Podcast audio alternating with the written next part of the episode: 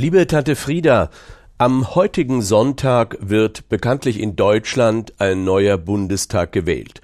Um dem abendlichen Medientrubel am Fernsehgerät zu entgehen, hatte ich zusammen mit Freunden aus dem Saarland und aus Frankreich geplant, in dieser historischen Stunde echte Ruhe zu suchen, einen poetischen Moment zu erleben, den vollmundigen Versprechungen der Politiker zu entgehen.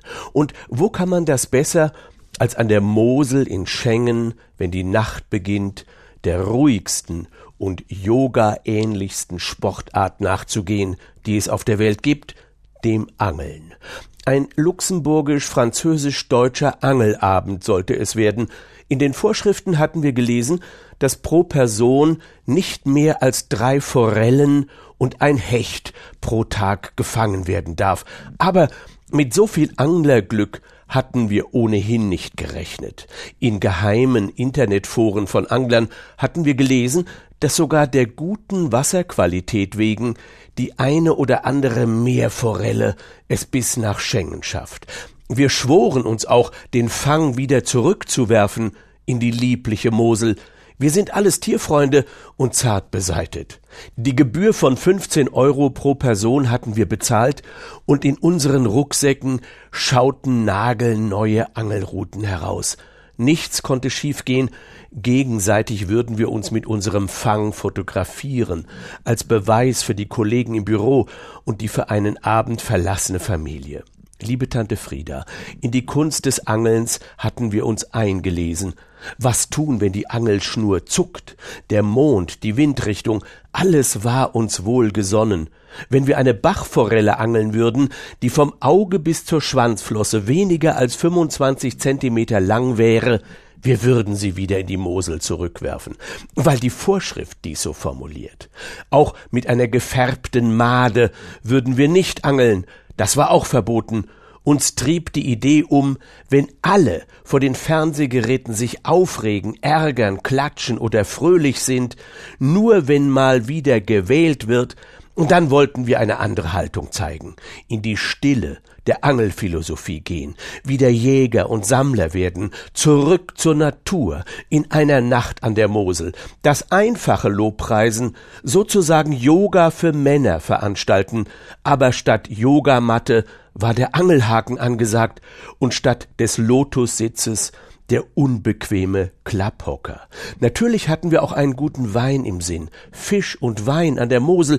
Das ist wie Volkswagen und Dieselskandal. Das gehört einfach zusammen. Oder wie BMW und Ledersitze.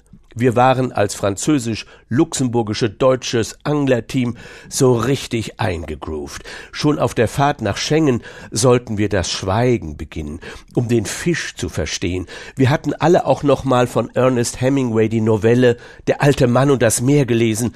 Eigentlich waren wir schon Fische geworden, wir waren eins mit der Natur. Und dann geschah die Katastrophe. Wir schauten nochmal in die Vorschriften des Angelns an der Mosel. Es traf uns wie eine Wasserstoffbombe in Nordkorea. Das Angeln in der Nacht an der Mosel ist verboten. Drei Männer aus Frankreich, Deutschland und Luxemburg dürfen nicht still und konzentriert, ohne Lärm, ohne irgendwen zu beleidigen, ohne quietschende Bremse oder laute Musik, sie dürfen nicht angeln. In der Nacht nicht angeln, aber nachts dürfen trotz offiziellem Nachtflugverbot auf Findel mindestens 1980 Starts und Landungen pro Jahr stattfinden zwischen 23 und 6 Uhr. Das poetische, naturverbindende Angeln in der Nacht ist eine Ordnungswidrigkeit, aber die brüllenden Starts und Landungen von dröhnenden Fluggeräten auf Findel sind nichts. Liebe Tante Frieda, was werden wir heute machen? Wir drei unterdrückten Europäer an der Mosel? Wir werden immer noch nicht Fernsehen am heutigen Tag der Wahl von Deutschland. Wir werden uns Wein reinhauen in Schengen und einen Plan ausarbeiten, wie das Nachtangelverbot an der Mosel fällt. Wir schaffen das. Hat doch irgendwer neulich schon mal gesagt. Liebe Tante Frieda, es grüßt dich dein Neffe Bernd und liebe Grüße von meinen luxemburgischen und französischen Freunden.